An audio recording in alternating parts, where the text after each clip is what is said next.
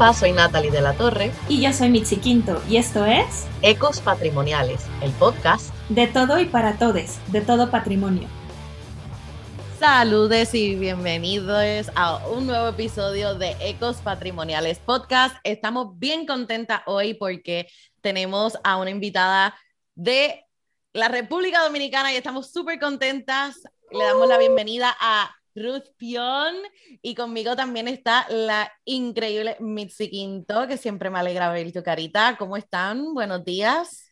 Hola, hola, ¿qué tal? Muchas gracias por la invitación. Un placer estarlas acompañando aquí, conversando.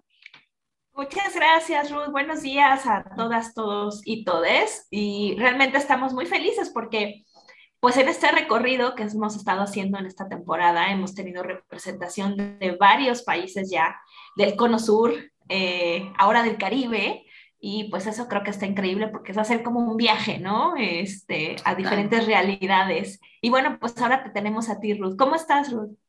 Ay, todo bien aquí, estoy en, eh, puedo decir el frío porque a pesar de que verano ha llovido bastante por aquí, por Estados Unidos, New Jersey, pero eh, contentísima porque se acerca ya acá, ya y, estaremos por allá, el Congreso Internacional de Arqueología del Caribe, eh, y parte de lo que vamos a conversar se presentará allá también, así que feliz de que ya me voy para el calorcito otra vez. Oh. Excelente. Bueno, Ruth, entonces para empezar, para que nuestra hermosa audiencia sepa quién tú eres, ¿quién es Ruth para Ruth? Bueno, uno se define de, varias formas, ¿no? De cómo uno se siente por dentro, lo que uno hace. Eh, y yo en los últimos años he estado alineando mucho lo que, lo que soy por dentro con lo que hago, ¿no? Porque la vida es una y el tiempo es limitado. Entonces, eh, yo me definiría como una activista social antirracista eh, que realiza eh, trabajo educativo y de colonial en la República Dominicana. Eh, igual soy compañera, amiga, vecina, mamá de un perrijo y un gatijo también. pero sobre todo, pues, pues eso, una una, no quiero decir como una problemática, pero eh, o sea, la, como mujer negra encarno unas luchas, ¿no? Y a través de mis conocimientos, experiencia, trayectoria, yo decidí que yo voy a taclear esa, esa, esa lucha, ¿no?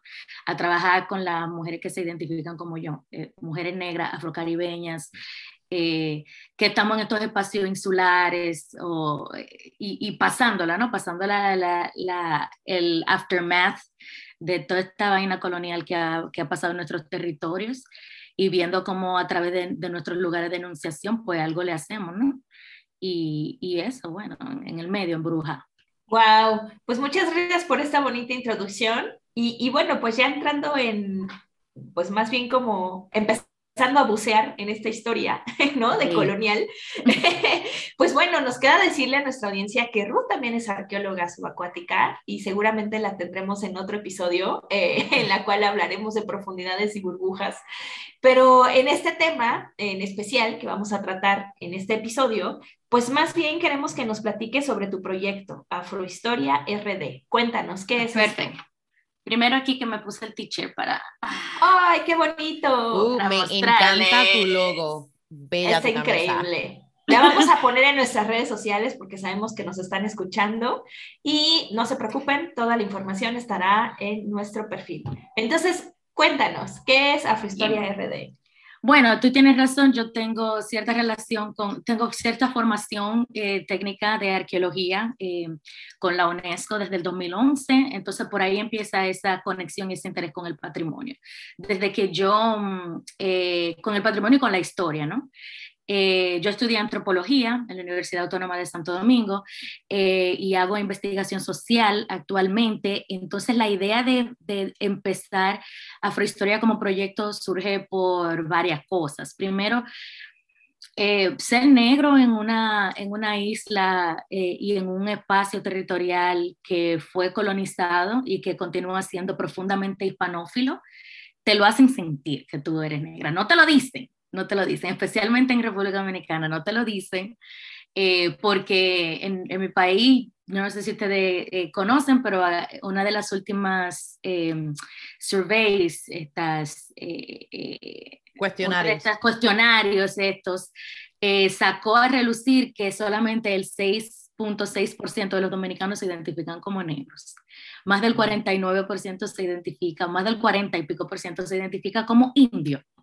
Wow. Oye, como blanco. Entonces, aquí hay unas crisis identitarias. Eso está muy interesante. Yo digo, nada más lo voy a traducir un poco el contexto mexicano para todos los que nos escuchan acá. Y sí, serían como las encuestas de población en las cuales te piden que te identifiques con un grupo cultural, étnico, en fin. Y entonces tú mismo dices, bueno, yo me siento así, pero a lo mejor soy esto, ¿no? Y entonces, como bien dices, o sea, te deja ver hacia dónde va el sesgo. Bueno, ya cierro el paréntesis, nada más eso, para no, que pero, en México. Pero precisamente eso mismo, sale una de las, eh, de las encuestas de, de, población que revela que somos 80, sobre 82% afrodescendientes, pero una encuesta específica sobre autoidentificación racial, entonces pone la gente más del 40% que no, que son indios. Entonces, bueno, y eso ya viene también con sus complicaciones y sus problemáticas. Pero yo creciendo en un ambiente así, en, en, un, en, en una, eh, un sistema educativo formal, en educación primaria y secundaria, donde no se enfoca para nada la, la historia afro, eh, eh, uno va creciendo con unos vacíos de información aquí en, en, en, el cerebro y entonces uno no conecta, ¿verdad? Que por qué uno se tiene que tericar la greña, o sea, porque uno tiene que aplicarse relajantes en, en, en el pelo, porque, porque el, el, cabello propio o el cabello presentable es el lacio y no el rizo o el crespo, ¿no? Entonces son cosas que, que simplemente la absorbemos creciendo eh, pero doy gracias al, al, al, universo, a los poderes y, y, a los luaces que me encaminaron para el feminismo antirracista y, y de colonial, me decidieron conocer los feminismos negros y eso agudizó mi interés por seguir indagando en, en la historia negra, sabiendo que es una necesidad, porque desde el punto de vista patrimonial, no hay investigaciones, no hay excavaciones, no hay proyectos que enfoquen la historia de las personas africanas y las personas afrodescendientes también en, mi isla. Aquí la mayor parte de la, o allí, la mayor parte de la investigación arqueológica que se hace se enfoca en lo colonial o lo indígena. Eh, poco o nada. Eh, si yo, sí, ahora estoy diciendo que nada, pero sale algo, Desconozco totalmente ningún estudio que enfoque la historia, eh, la historia afro o, la, o en, en, en, en, general la historia de la esclavitud, ¿no? Porque nuestra historia, o sea, está indudablemente ligada al, al, al proceso esclavista.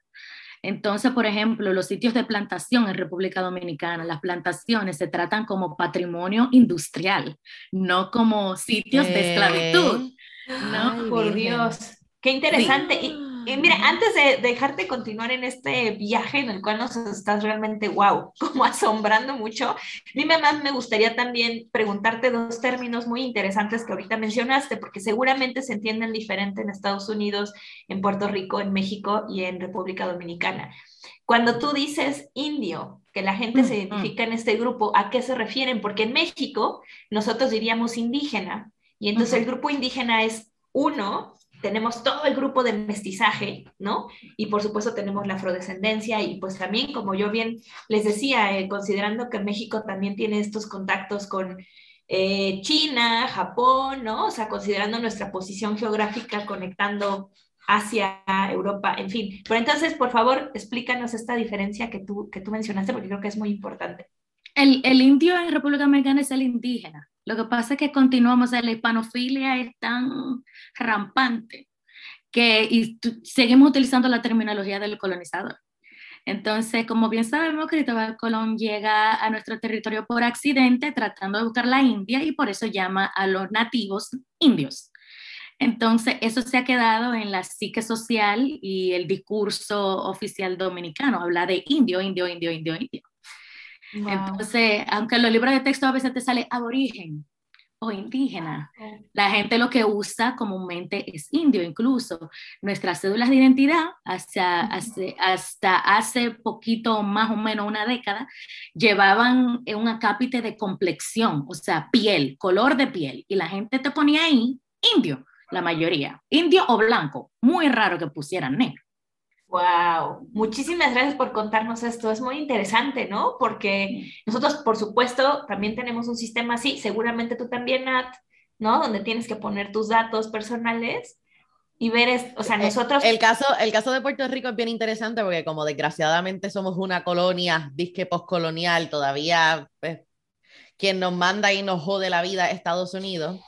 Este, desgraciadamente, lo que se utiliza en Puerto Rico es el censo de los Estados Unidos y es un tema completamente aparte que podemos hacer todo un episodio de cómo es que se imponen términos raciales de los Estados Unidos y se imponen en Puerto Rico. Entonces, cómo nosotros como puertorriqueños navegamos esas complejidades raciales que se desarrollan en los Estados Unidos. Entonces, nos vemos obligados a ponernos blanco o negro, pero es como que no cuadra con nosotros. Y de hecho, hay muchos grupos eh, feministas, eh, de coloniales negras que están luchando porque se haga un censo hecho en Puerto Rico por puertorriqueños. Porque esto no hace sentido, nunca ha hecho sentido. Entonces, estos procesos de blanqueamiento que ocurren también en la República Dominicana, eh, como dijo bien Ruth, es algo que te lo están metiendo en la cabeza desde que eres una nenita, un nenito, es eh, frases terribles como, ah, hay que mejorar la raza. Ah, pelo malo.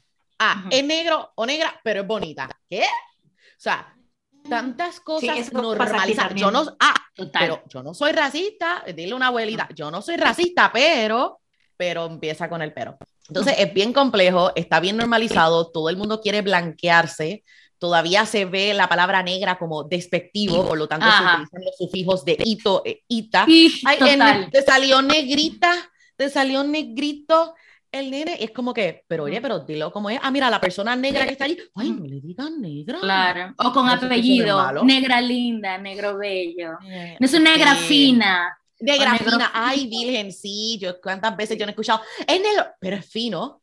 ¿Qué, qué es? experiencia RD, la narrate completica. Eh, pues es bien similar, es bien similar en Puerto Rico también y con, estamos, estamos hablando de estas encuestas, de hecho en Puerto Rico cuando se hizo el último censo, que se hace la misma vez que en Estados Unidos porque es el mismo censo, este, yo creo que por primera vez en este último más personas se identificaron como negras. Eso que algo que se ha estado trabajando por, específicamente gracias a esa ardua labor y lucha y activismo de estos grupos, mayormente mujeres negras que están tratando de, ¿verdad? Trabajar esta problemática de alguna manera. Claro, es que sin información no, no, no sabemos, o sea, si no tenemos la herramienta, eso yo siempre digo en el tour Historia Oculta, que fue el primer servicio de Afrohistoria RD que lancé. Eh, al final del tour yo digo, es que lo importante de saber esto es que te da una herramienta para tú poder confrontar este sistema de, de opresión que es antinegro y que es totalmente antinegritud. ¿No? Entonces, si tú no tienes la información de cómo este sistema se coloca y se centra y que marca nuestras experiencias vitales, porque es todo lo que nos rodea, está en todo, está en la educación, está en la cultura, está en el lenguaje, está en, en, todo lo que nosotros consumimos, y todo lo que nos forma como ciudadanos, o sea, dentro del marco de la nación y la ciudadanía, también hay unas creencias, también hay unos valores que portan esta antinegritud, que portan este racismo, que se basan en él, de hecho. Entonces, si no sabemos que eso es así, ¿qué herramienta? No podemos tener ninguna herramienta para la confrontación y para la liberación de, de esas creencias em, racistas, ¿no? De esos prejuicios raciales. Exactamente, entonces, y esto es, a mi entender, esto es lo que tu proyecto trata, Cuéntanos, ¿en qué año surgió este proyecto? Lo, o sea, la iniciativa salió de ti, un proyecto colectivo. Cuéntanos un poquito más de eso, por favor. Bueno, ustedes saben que yo, bueno, no sé si saben, pero lo anuncio. yo soy parte del colectivo Junta de Prietas, que es un colectivo feminista, antirracista y decolonial en la República Dominicana, y yo formo parte del 2018-2019. O sea, soy cofundadora de Junta de Prietas. Ahí es que empiezo el contacto con el feminismo negro, feminismo antirracista, decolonialidad eh, y todo esto. Aquí es que yo me nutro en el, en el, aparte de ya todas las preocupaciones que ya yo tenía internamente, porque son cosas como que no te suenan, o sea, yo, ah, para ser bonita tengo que tericarme el, el, el, cabello, mucho esfuerzo, mucho dinero para uno ponerse como en una posición de ser aceptable nada más, ¿no? Entonces ya yo tenía todas esas preocupaciones internas mías individuales. Y luego cuando encuentro este grupo, digo, bueno, Gloria, después que, que duró un año y pico militando en el feminismo y me doy cuenta como que, eh, e-, esta no es, aquí no es, esta no es la casa en el, en el feminismo hegemónico dominicano que responde a las mismas cuestiones del feminismo blanco. ¿no? Entonces, eh, veo que la concentración del feminismo no responde a mis luchas particulares ni de mi grupo. Entonces, Gloria, que llego a Junta de Prietas, ahí me empiezo a nutrir eh, y a conocer estos otros movimientos, no movimientos indígenas también muchísimos, y etcétera, de todo de la Via Yala. Eh, y aquí entonces empiezo a conectar caos. En ese entonces yo trabajaba en el Estado como investigadora y coordinadora de programas en el IDEICE, que es, una, es un instituto de investigación para mejorar la calidad educativa. Esta es una institución adscrita al Ministerio de Educación. Y yo duré trabajando ahí cinco años.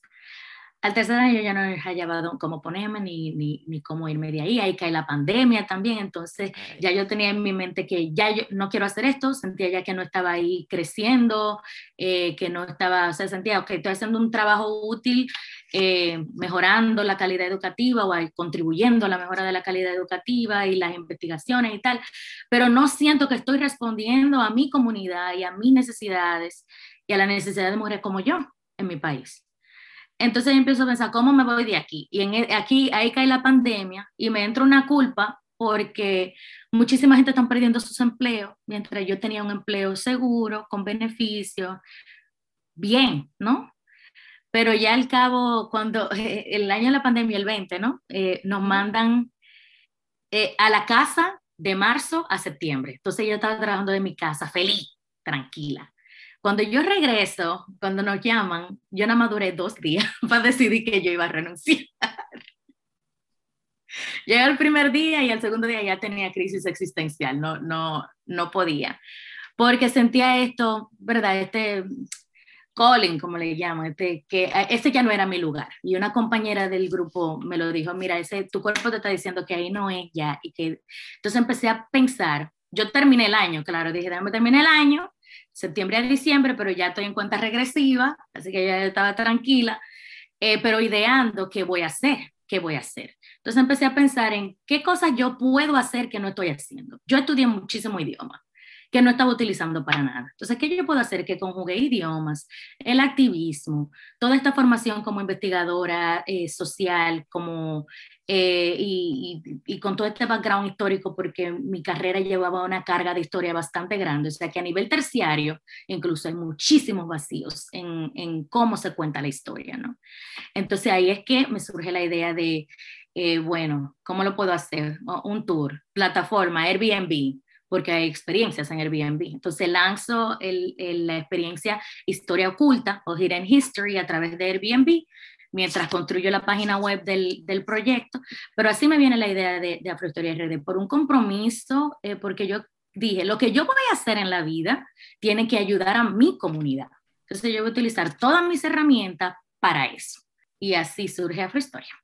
Me encanta. Y o sea, te entiendo perfectamente ese, esa necesidad, ese llamado de, de, que te sientes estancada porque quieres hacer más y tu pasión te, y tu cuerpo te dice, hay que hacer algo más de lo que estamos haciendo ahora mismo. Y, o sea, este podcast de Ecos Patrimoniales también fue nuestro bebé pandémico, esa necesidad de hablar de los desastres y el patrimonio dentro de un contexto latinoamericano, caribeño. O sea, era como que, ¿por qué nadie más está hablando de esto? Mira, tenemos el tiempo.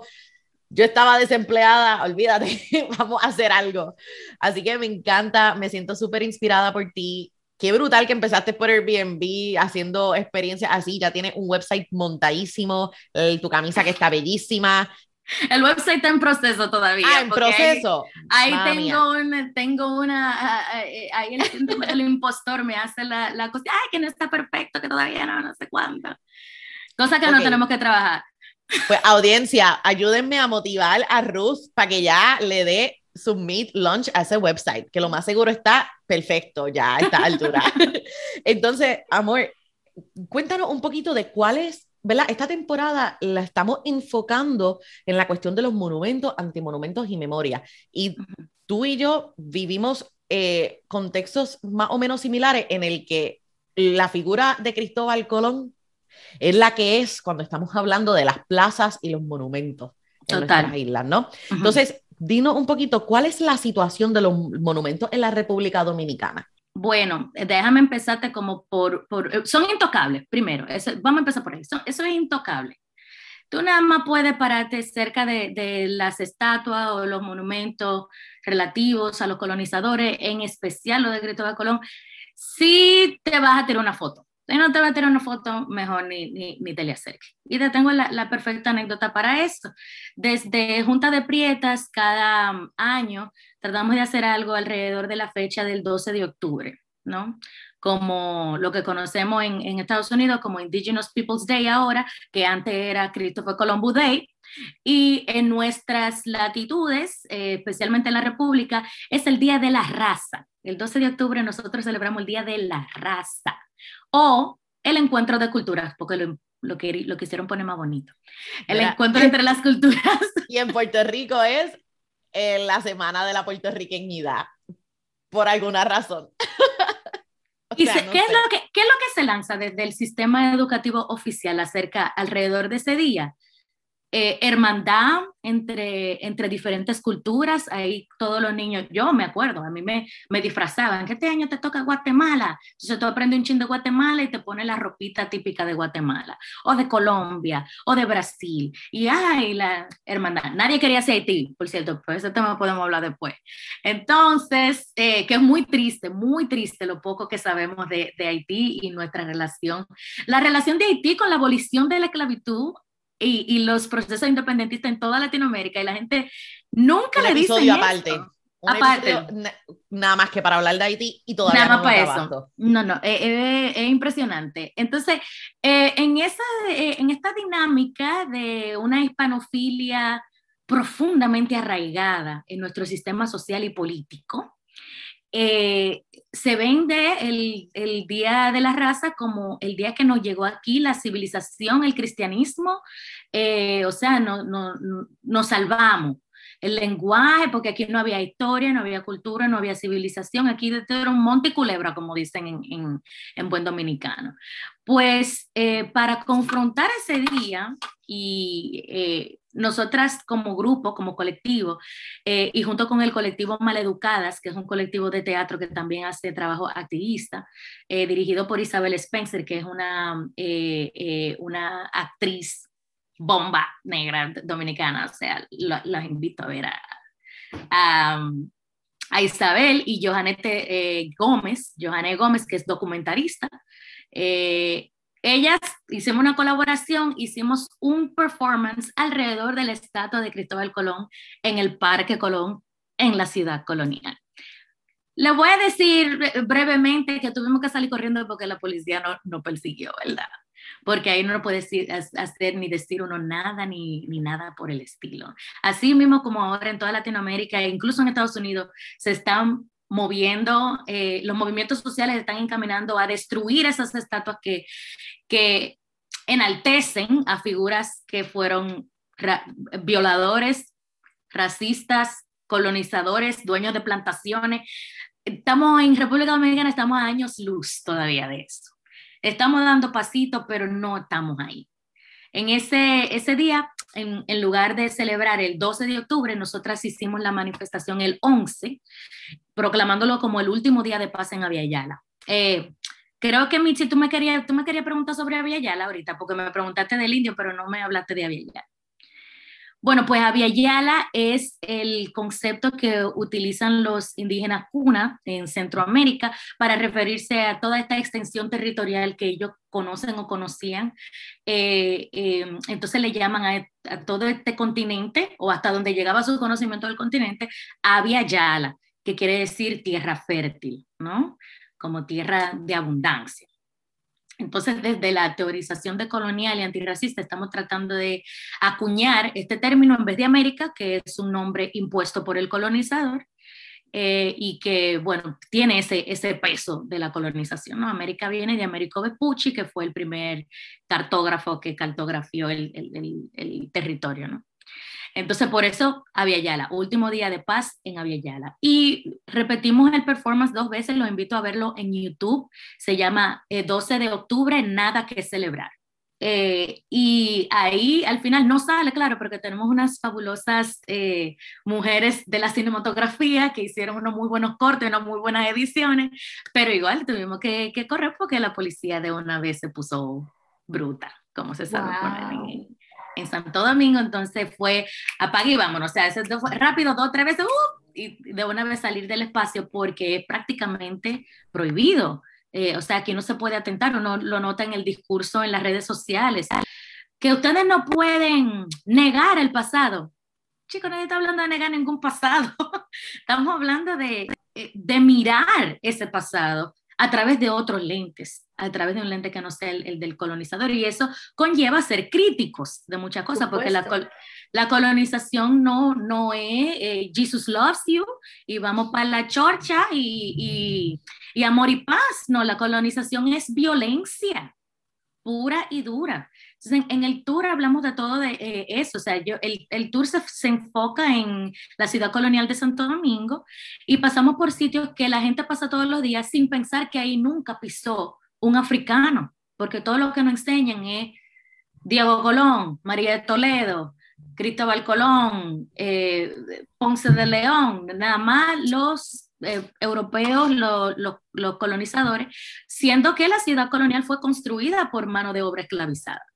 Entonces ahí hay sangre y huesos de nuestros antepasados que nadie nos, eh, de, lo, de, que nadie nos habla y nadie lo, lo, ni siquiera se ve visualmente, el paisaje no refleja nada de la cultura africana tampoco. Y eso se hizo así, eh, claro que intencionalmente, porque esa ciudad quería, el propósito era reflejar la cultura española, ¿no? Sí, totalmente de acuerdo. Perdón, ahorita con lo que decías, pensaba en simplemente el concepto del nuevo mundo. ¿no? O sea, es como, no, nosotros ya éramos un mundo per se, no, no somos nuevos ni somos viejos, ni solo éramos, solo somos, pero justamente es la mirada a partir de quien te nombra, ¿no? Que aquí, mientras la escucha, o sea, mientras las escuchaba, no, no pude evitar pensar en esta, bueno, Eduardo Galeano, uno de mis escritores favoritos, pero justamente una de sus frases, ¿no? Que quiero mencionar aquí porque creo que es muy pertinente, así de con referencia al 12 de eh, de octubre, un día como hoy, pero de 1492, los nativos de nuestro continente descubrieron que eran indios, ¿no? Exacto. Que vivían en América, que estaban desnudos, que debían obediencia a un rey y a una reina de otro mundo, es decir, que había un dios y un cielo.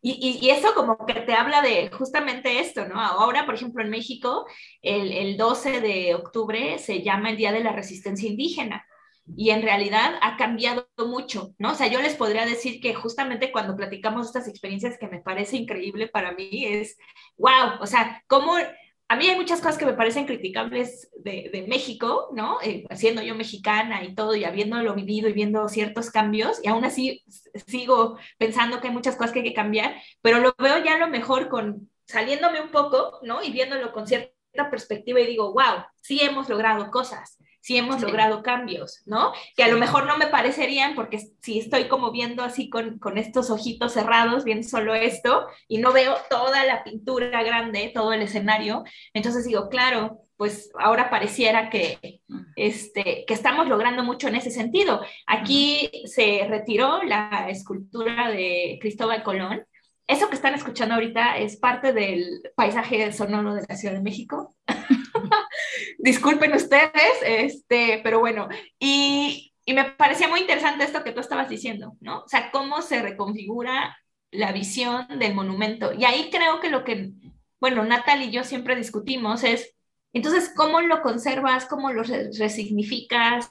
¿Por qué, lo, ¿Por qué destruirlo? ¿A qué le llamamos realmente monumento? ¿no? Entonces, lo que nos estás platicando me parece wow, fundamental, porque me encantó esto que nos explicaste, ¿no? También cuando tuvimos a alguien de Chile, nos explicaba, ¿no? Ah, es que nosotros le llamamos así, o sea, como obviamente todos teníamos una forma de llamarle a nuestro mundo antes de ser el nuevo mundo, antes de ser América, ¿no? Entonces te, te agradezco mucho por contarnos todo esto, justo me contestaste una de mis preguntas. porque ahorita me dijiste dos, dos, y la con una, y me quedé, ¿cuál, es, cuál era la segunda? Y luego me, me llegó. Pero sí, em, em, es muy cuesta arriba cuando esta, estas informaciones tú no las tienes disponibles a través del sistema oficial. Pero eso no es de sorprendernos tampoco, porque es que nuestro sistema reproduce las pautas coloniales. Por eso eh, eh, dice, mm, bueno, los teóricos de la decolonialidad, María Lugone, eh, que es argentina, y también, bueno, se, me escapa el nombre del, del señor este que que divide la cuestión de la colonialidad y él propone tres conceptos de, colonialidad, colonialidad del ser, del poder y del saber. Lo tenemos, lo tenemos. Voy a tirar el nombre, a ver, si no es Miñolo, es Bonaventura de Santos. Ninguno de Miñolo, ellos, ellos van por ahí, pero el que, el que lo dijo, oh, Ah, y yo siempre me acuerdo del nombre de él. Ahorita lo recato, ahorita me van a diciendo. Sé, de lo que está hablando. Sí, voy a decir fulano. Y entonces como que, ¿qué, Ruth? Ok, espera, ¿qué pasa? Cuando me acuerde, me, eh, me, va, a llegar, me va a llegar. Lo que pasa es que con Galeano, ya se, y ahora nada más estoy pensando Galeano, Galeano, Galeano, Galeano. Eh, pero bueno, él, él, propone esto, que después de Maldonado Torres, perdóname. no, no okay, voy a parar, voy a parar. Pero por ahí, por ahí va, por ahí va. Eh, es peruano él, es peruano. Eh, el hecho es que nuestras, nuestros estados-nación son herederos del sistema colonial. O sea, los que quedaron gobernando luego de que ganamos la independencia y todo, y echamos, vamos a decir, a, los colonizadores finalmente de nuestro territorio, son los hijos de los colonizadores que continúan eh, liderando estos espacios al día de hoy. Entonces, su mentalidad no se va mucho más lejos que la de sus predecesores.